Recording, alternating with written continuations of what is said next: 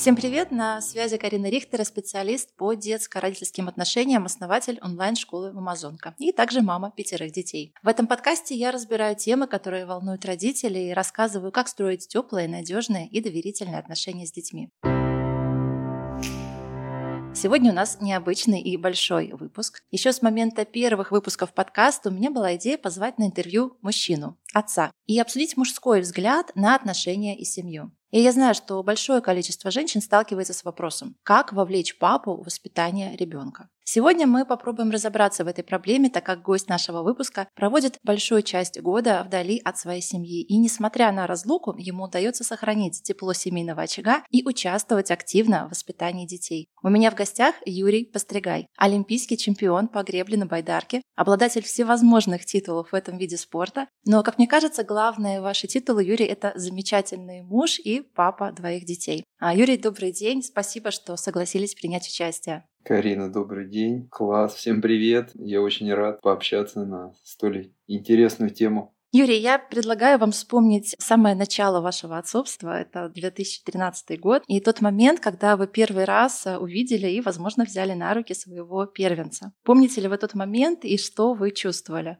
Да, в 2013 году родился мой сын. Мы вместе с женой рожали. Я непосредственное участие принимал от начала, и я самый первый взял ребенка своего в руки. Ну, мне его дали, там его запеленали, и я такой, о, ребенок, интересно, новый опыт. Поэтому постепенно как-то погружался в этот процесс, и, ну, я постоянно в перемещениях, каких-то переездах, каждый месяц сборы, и ну, достаточно как бы тяжело. И тогда был сбор в Бразилии, и я говорю, тренер, не, я все, и у меня ребенок, я сейчас должен по-любому с ним провести время, ну, хотя бы там недельку-две, еще принять роды, помочь жене, чтобы ей не было так страшно. Здорово. А если бы сейчас у вас была возможность немножко вот вернуться как будто бы назад в самое начало воспитания, дали ли бы вы себе какой-нибудь совет или какое-то напутствие? Завязывай со спорта. Да не, не знаю, ну как-то оно все в процессе так идет, ты просто живешь и каждый день ну, что-то новое привносит, ты видишь. Моя главная задача тогда была уже, я поставил себе как бы цель больше проводить время с семьей и с детьми, чтобы они видели отца, чтобы они видели этот процесс, и я видел этот процесс, самое главное чтобы я видел, как он растет, потому что спортсмен 12 месяцев в году, 21 день э, в каждый месяц, он отсутствует. И каждый родитель, у кого уже есть дети, профессиональные спортсмены, они приезжают, они видят там 7-10 дней в месяц, и все, и уезжают дальше. Они даже не знают, кто, как, и дети не знают э, своих отцов и матерей, если, ну, там, девушка занимается спортом. Поэтому здесь в приоритете стояло именно, я выигрываю Олимпийские игры, выигрываю чемпионат мира, и и понимаю, что все, я как бы финансово буду направлять в это русло, буду семью возить с собой. Вот такая была задача. То есть вы брали всю свою семью и жену, и детей с собой на все вот эти вот тренировки, сборы? Ну, тогда это был э, сын, да. Первая его как раз поездка была, у меня был сбор в Португалии, ему было там один месяц. И вот он летел э, со мной, со мной с мамой, и вот мы как раз сборы проводили вместе. Ничего себе, как здорово. А что вы будете, э, любите с сыном делать? Чем вы любите заниматься с ним вместе? Нашли какие-то общие такие интересы и увлечения? Ну, он очень любит конструировать, он очень любит, вот он ходит на архитектуру, на инженерию, ему нравится все проектировать, он меня даже учит, как э, паять, паяльник держать правильно, как припаять. Папа, ты припаял две схемы, и у нас контакт не идет. Я говорю, Миш, ну, прости, ты мне дал задачу, я не смог ее выполнить. Но... Здорово. Ему нравится, конечно, что-то ну, вот, конструировать, и мне, в принципе, это тоже нравится. Он учит меня в каких-то моментах уже, потому что он уже более опытный даже. В мое время не было там таких инструментов, как у него сейчас. Ему подарить дрель, для него это вау, класс, пойду сверлить. И ему нравится проектировать. Ну, то есть я вижу в нем как бы будущее, что вот эта профессия, она ему заходит, нравится. А есть какие-то у вас общие такие вот золотые правила, какие-то принципы воспитания детей? Что-то, чему вы обязательно следуете? Э, любить. И моя, вот главная, я повторюсь, да, задача это больше их видеть, больше вот э, включаться вот в этот процесс так как спортсмены, вот, ну, если взять 10 спортсменов, у которых есть дети, 7 вам скажут, что да, там я на сборах постоянно, но они не знают своих детей. Я вот хочу знать своих детей с самого их рождения, когда я их держал, каждого в роддоме, как отец. Э, ну, то есть я видел этот процесс. Мне кажется, в нашей стране до сих пор существует такое мнение, что дети — это нечто женское, да, какое-то занятие, воспитание лежит в основном чаще всего на плечах у женщины. И вообще в целом много детей растет без отцов, даже если они не спортсмены. У нас все равно есть такая, к сожалению, тенденция, что ребенок либо имеет какие-то такие холодные отношения с отцом, либо вообще его не знает. И ваша семья — пример абсолютно такой противоположности, когда вы вовлечены в воспитание наравне с мамой. И у меня такой вопрос, есть ли у вас Анастасии как-то вот распределение такой ролей внутри семьи? Разделяете ли вы между собой обязанности, что вот, вот это твое, а вот это мое? Ну, мы как-то обсуждаем. У нас э, планерки такие семейные. Э, жена составляет расписание сыну. Он у нас на семейном образовании. То есть мы предметы сами выбираем. Он прикреплен к школе. Мы уже первый класс закончили. И это удобно, когда ты выбираешь предметы.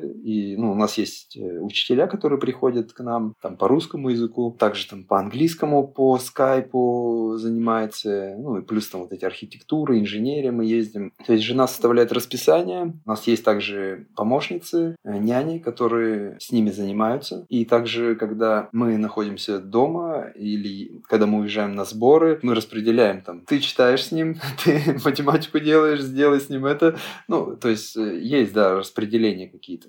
Интересно, да, семейное образование довольно нетипичный такой сценарий, и, возможно, даже немножко сложнее, да, чем традиционная школа. Почему именно такое решение вы приняли? Ну, я учился в школе, все, многие учились в школе, и ну, это как бы хорошее время. Многому ты учишься, а многому то, что не нужно, тебе впихивают в голову. И задача получать знания, в любом случае он их получает, даже на семейном образовании. Социализация, она также работает на площадке, он может с любым человеком любого возраста общаться, ну, то есть у него все хорошо с социализацией, когда там кто-то начинает думать, что вот, там, как же он будет общение с другими сверстниками, нет. Ну да, да, это основной страх, что ребенок будет изолирован, да, как будто бы один. Здесь нет изоляции, он больше гуляет. Если посмотреть любого школьника сейчас, который его возраста, он мало, меньше гуляет, потому что у него... Нету времени просто. Времени нет, да. Потому что постоянно нужно какие-то домашки там выполнять, а уже к ЕГЭ готовят с первого класса. А у нас как бы на семейном образовании мы расписали предметы, то есть мы также экзамены у него в конце года или там в конце триместра. Ну, короче, он это делает. И это удобнее тем, что он не нахлебается какой-то вот непонятной историей в школе, которую потом всю жизнь может ему повернуть так, что нам как бы тяжело будет это раз, распутывать клубок. И получается в школе ребенок, он больше времени проводит именно вот э, с учителем, а учителя 30 человек, и каждому он не сможет внимания уделить свое. Конечно. А здесь как бы ты постоянно то есть у меня жена, она большую часть находится дома, она искусствовед, то есть она находится дома и она видит весь этот процесс, как это происходит, где-то что-то подправить, где-то что-то, где-то надо выслушать, где-то нужно более как бы утвержденно сказать, что вот надо делать, угу. ну когда не хочется, там лень какая-то у ребенка. Заниматься. Также я живу рядом со своим местом работы, приезжаю после тренировки и ну, вижу своих детей как на ладони. А если они в школе, то, то есть какие-то моменты мы не сможем даже проговорить, потому что у нас не будет хватать времени. Он устанет, я устану. Это такая достаточно интересная история. Вот у нас второй класс, и поэтому мы бомбим дальше. Ну здорово. Но дочку вы тоже, да, отправите по тем же стопам, скорее всего, семейное образование? Да, да, конечно. Я так чувствую, что помимо школы, школьных, да, таких традиционных, ну как бы занятий, не совсем, может быть, традиционных в вашем случае, но э, сын много чем дополнительно, да, занимается и много чего-то еще изучает э, помимо школьных предметов. А по какому принципу вообще вы выбираете кружки? Сейчас такое разнообразие всевозможных, ну, действительно, да, дополнительных каких-то интересных увлечений, которые можно изучать. Как вы понимаете, что вот нужно в вашем случае, что ребенку интересно, что ему неинтересно? Мы видим, что ему нравится. Ему нравится конструировать. Ага, надо найти что-то связанное с конструированием. Там архитектура, инженерия, брейк-данс нравится. Видим, что он такой энергичный, подвижный. Не хочешь на танцы? Давай попробуем брейк-данс. Вот смотри видео, как танцует. Класс. Нравится? Ну, пойдем попробуем первое занятие, да. И вот таким методом, ну, есть какие-то базовые, базовые знания, то есть, которые необходимы. Научиться считать, математика, русский язык, правописание, ну то есть это важно. Есть вот э, такие увлечения, которые надо тоже развивать. А как вы реагируете, если он говорит, что ну все, сегодня нет настроения, что-то вот правописание, да, это математика, может, сегодня как-то отдохнем, выходной сделаем? Надо посмотреть, да, какие, например, э, может быть, он вчера переутомился. То есть узнать состояние, понять, в чем причина. Действительно, это лень. Это как э, один известный боксер, чемпион мира Оскар Делахоя сказал, сложно вставать в 5 утра, когда лежишь на шелковых простынях. Он у нас не встает в 5 утра, у нас где-то в 8.30 просыпается.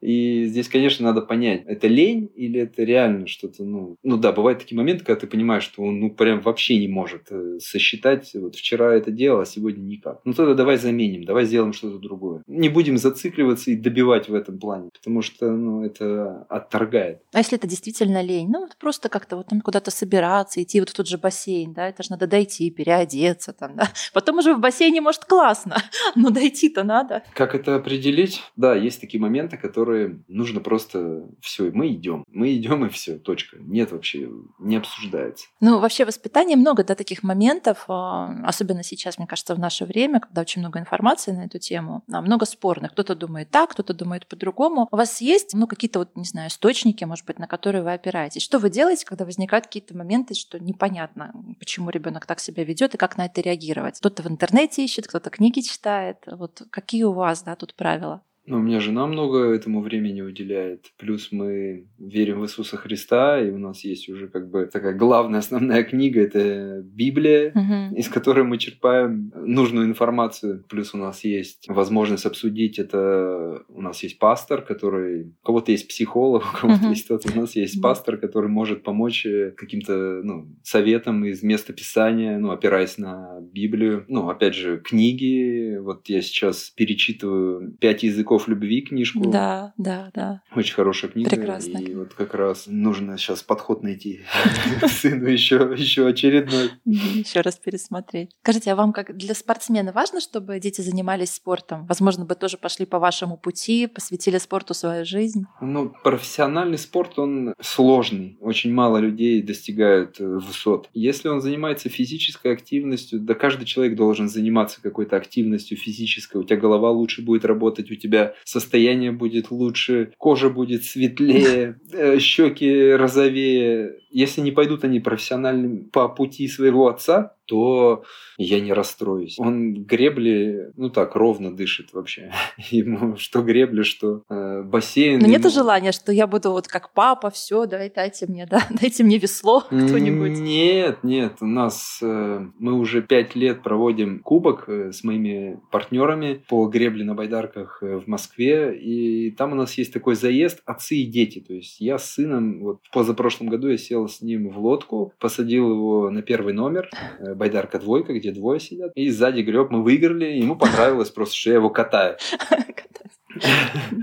Ну, то есть он но у него такой как бы подход, он в группе не очень любит заниматься. Ему надо индивидуальность, mm. чтобы тренер с ним индивидуально занимался. Ну, мы скоро вырастем из этого, и тогда он будет уже в группе, там, в бассейн ходить, на сноуборде. А пока вот ему кто-то его обгонит где-то, его уже начинает немножко замедлять. А, неинтересно. Ну, ну это как бы здесь нужно найти подход тренера, конечно же, и родителей, чтобы правильно донести. Здорово. Скажите, а вот про питание. Я знаю, что у вас э, семья, в принципе, придерживается одного такого плана питания, да, да у вас да. общий подход в этой теме. Но вот у многих семей так не получается. Бывает, что кто-то, да, там, допустим, жена придумала себе какой-нибудь, да, выбрала правильный способ питания, пытается его держаться, ну и потом приходит, например, муж с работы, переносит там, да, пончики, какие-нибудь сладости, жареную курицу, еще что-нибудь. Вот что бы вы тут посоветовали, да, как вообще у вас так получилось, что вы совпали вот в этом вопросе, что вы пришли к какому-то единому знаменателю? Я раньше думал, что до 30 21 года я думал, что спортсмены, они вообще не болеют, они, в принципе, много им там БАДов всяких дают, таблеток, и нормально все. Как бы вроде тренируешься, организм все как в топку закидываешь, он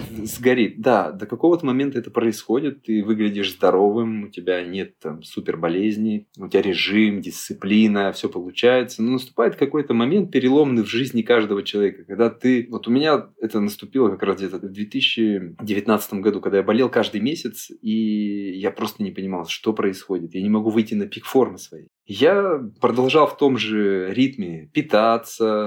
То есть меня ничего не отвлекало. Ну, болею, болею, ладно, до этого тоже болел. А жена у меня как раз начала питаться по протоколу доктора Волкова. Ну, ест и ест. Ну, хорошо, что ест.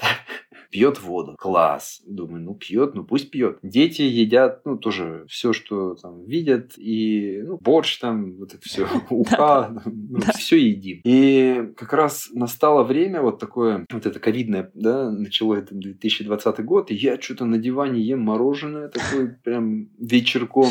И в это время, ну, тренироваться негде, никуда нельзя сходить, только вот тренажер вышел из квартиры и погреб в холле на грибном тренажере. И я только понимаю, что я уже тут 8 килограмм набрал, и непонятно с чего, вроде ничего такого не ел. Ну, там пару эклеров, там мороженки. И потом я думаю, да ладно, возьму-ка я тоже. Смотрю, жена, мама что-то прям похорошели так, прям супер энергичные такие стали. Думаю, вы что, что с вами не так? И я как раз тоже поменял, э, пришел к доктору и поменял вот как раз свой рацион. Ну, было непонятно, как это делать. Но я все-таки, если за что-то берусь, то довожу это до конца. И я уже два года почти, ну, чуть меньше, я болел там один-два раза, это все быстро происходит. И это как раз вот я начал откручивать назад, когда я болел, и было ну, такие сложные, сложное время. Почему у меня, допустим, здесь не получалось там? А я вот неправильно употреблял пищу, неправильно совмещал продукты, мало пил воды. То есть наш организм состоит из, из воды на 74%. И если мы не пьем воды, а много едим, ну или просто едим, ну нужно же, чтобы выходило. Ну это как ну, канализация. Да. Ну, да. ну, она может, она засоряется, а вот это засорение, это как раз это и есть болезни. Там сыпь, аллергия, насморк, горло, головные боли. Это вот как раз пути выведения отсутствуют. И вот как как-то мы пришли к этому, дети увидели, что я начал э, тоже в ну, какой-то системе определенной, и они начали как бы видеть авторитет. И вот у нас семья, да, уже кто-то больше, кто-то меньше. То есть у вас дети тоже, да, получается, также да, придерживаются да. такой системы? Да, ну у, у них есть как бы такое э, отступление, то есть они видят, как другие дети едят, там, сладкое, например. Да. Мы им разрешаем, то есть в определенные там праздники, дни рождения, когда у нас какие-то встречи, там, если в ресторан приходим, то есть с какими-то другими детьми, они могут, позв... мы, мы им позволяем это сделать, чтобы не было такого, что там... Всем можно, мне нельзя. Потом вырастет, да, и будет просто все вообще сметать на своем пути. Интересно, что вашу семью питание здоровое пришло через жену, а не через вас. Я всегда думала, что спортсменов их как бы немножко все-таки в питании тоже организовывают. Здоровое питание, оно же, оно в принципе у всех здоровое. У нас как, ты не пьешь там алкоголь, не куришь сигареты, ты как бы здоровый образ жизни ведешь но тут есть понимание совместимости продуктов. Что-то не совмещается с чем-то. Мясо, например, с гречкой, оно не совмещается. То есть мясо это отдельно. Мясо и овощ какой-то. И тогда будет легко. А очень интересно поговорить про ваши отношения с Анастасией. А бытует такое мнение, что противоположности притягиваются. Чувствуете ли вы, что это вот ваш случай? все таки вы человек спорта, Анастасия человек искусства, или все таки у вас больше общего? Мы дополняем друг друга. Но со стороны кажется, что у вас э, такие идеальные отношения, хотя понятно, что это ну, всегда большая работа с каждой стороны. А чувствуете ли вы, что как-то вот изменились ваши отношения с появлением детей? Но опять же, то, что мы радикально идем в том, что Господь есть Бог, у нас есть понимание, что семья – это ну, ценность. Если ты семье, то ты должен развиваться здесь и в горе, и в радости. В любом случае идти вместе с Господом. Что вы делаете, когда у вас возникают какие-то проблемы, какие-то конфликты, где-то вы друг с другом не согласны? Вы садитесь за стол переговоров, как бы, да, у вас есть такое? Да, да, да, да, да. Вот меня это, допустим, огорчило или обидело. Там. Давай обсудим. Ну, это нормально. Если ты не обсуждаешь, то поэтому и семьи распадаются. поэтому и дети растут без отцов. Поэтому важно моменты обсуждать. Важно также находить, давать время, когда человек должен побыть один. Жена с подружками поехала на сноуборде покататься. Класс, езжай. Я поехал тоже с друзьями на сбор потренироваться. Такая вот история. А у вас бывают разногласия по поводу воспитания детей? Тема такая обычно очень острая, да, и бывает некоторым тяжело договориться. Папа думает так, мама по-другому, и ребенок оказывается между двух огней. Да. Один говорит включи мультик, другой говорит выключи мультик. Вот у вас бывают какие-то сложности именно в этом вопросе? Ну, здесь нужно, если какой-то из родителей сказал выключить мультик, то другой должен согласиться с этим и выключить мультик, потому что так сказала мама. То есть ты как бы ее авторитет можешь нарушить и, а, ну я пойду у папы спрошу, там, или я пойду у мамы спрошу, а я пойду там у бабушки спрошу. То есть у нас четко. Если кто-то сказал, ну если бывают такие моменты, потому что ребенок спросил у мамы там где-то в комнате, мама, можно мультик? Нет, нельзя. А я не слышу. Он приходит, пап, можно мультик? Ну, посмотри, вроде как бы время уже. А потом выясняется, что почему ты наврал, да? Давай угу. ну, разберемся. И выясняем потом отношения. Угу, здорово. А еще одна такая основная проблема, которая возникает после рождения ребенка, что родители становятся становятся родителями, да, то есть пара превращается, да, из роли вот этой вот жены и мужа, а двое влюбленных, которые выбрали быть друг с другом, они превращаются больше в маму и папу и с головой уходят в эту роль. А вот что вы делаете, что вам помогает не уйти с головой, да, в то, чтобы быть только папой и мамой, а все-таки помнить? Это моя любимая тема. Мы вот только вернулись э, ночью сегодня из Красной Поляны. Вместе с женой были вдвоем четыре дня. Без детей, только вдвоем. Ну, то есть у нас свидание, мы стараемся там раз в неделю, полторы недели вместе куда-то уйти на свидание. И раз в месяц, полтора выезжать вдвоем куда-то, чтобы быть вместе. Здорово. Только так отношения будут идеальными. То есть это как бы это ваша такая традиция, которой вы все время придерживаетесь. Да, да. Ну, слава богу за бабушек, они есть, и можно положиться. Здорово. Я знаю, что вы с Анастасией через 10 лет совместной жизни решили повторить свадьбу, да, сыграть ее как будто бы еще да, раз. Да. Такой интересный как бы ну, как, такой ритуал, да, для обновления отношений. Как вы вообще пришли к этой идее? Чья это была идея? Ну, это наша общая идея обновления завета, обновления чувств друг перед другом, потому что за 10 лет много изменилось. Мы начинали, когда мы друг с другом путались, поженился.